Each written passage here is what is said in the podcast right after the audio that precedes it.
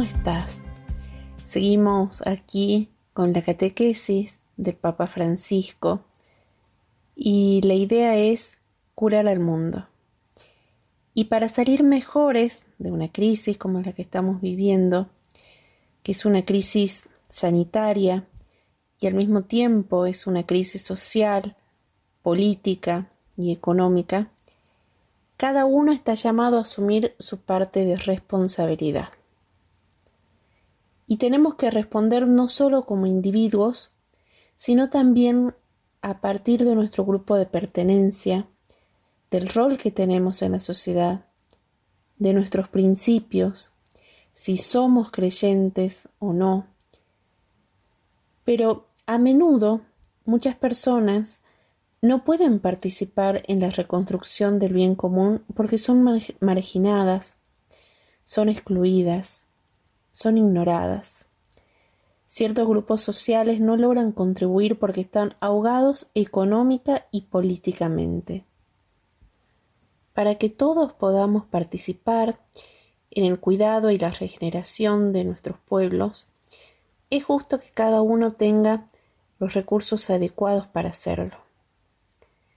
Por un lado, y sobre todo en tiempos de cambio, cuando los individuos, las familias, las pequeñas asociaciones o las comunidades locales no son capaces de alcanzar los objetivos primarios, es justo que intervengan los niveles más altos del cuerpo social como el Estado, para proveer los recursos necesarios e ir adelante.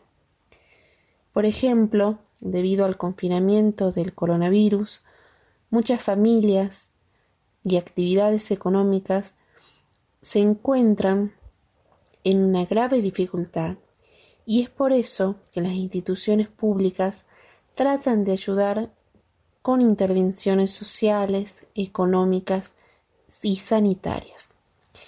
Esta es su función y lo que deben hacer. Pero también cada uno debe tener la posibilidad de asumir la propia responsabilidad en los procesos de sanación de la sociedad de la que forma parte. Cuando se activa algún proyecto que se refiere directa o indirectamente a determinados grupos sociales, estos no pueden ser dejados afuera de la participación. Por ejemplo, ¿qué haces tú yo voy a trabajar por los pobres, respondo. Qué bonito, ¿y qué haces? Yo enseño a los pobres, yo digo a los pobres lo que deben hacer. Pero así no funciona. Hay que dejar hablar a los otros. El primer paso es dejar que los pobres te digan cómo viven, qué necesitan. No podemos dejar fuera de la participación a esta gente que tiene sabiduría, y la sabiduría de los grupos más humildes no pueden dejarse de lado. Y lamentablemente, esta injusticia se verifica a menudo allí donde se encuentran grandes intereses económicos o geopolíticos. Pensemos en la forma de curar el virus y mm, muchas veces en los medios de comunicación escuchamos a las grandes compañías farmacéuticas más que a los trabajadores sanitarios, comprometidos en primera línea de los hospitales o en los campos de refugiados. Este no es un buen camino. Todos tienen que ser escuchados, los que están arriba y los que están abajo. Todos. O trabajamos juntos para salir de la crisis a todos los niveles de la sociedad o no saldremos nunca.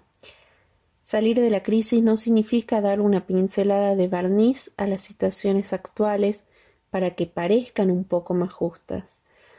Salir de la crisis significa cambiar, y el verdadero cambio lo hacen todos. Todas las personas que forman el pueblo, todos los profesionales, y todos juntos en comunidad. Si no lo hacen todos, el resultado será negativo. Animémonos a soñar en grande. No tratemos de reconstruir el pasado, especialmente el que era injusto y ya estaba enfermo.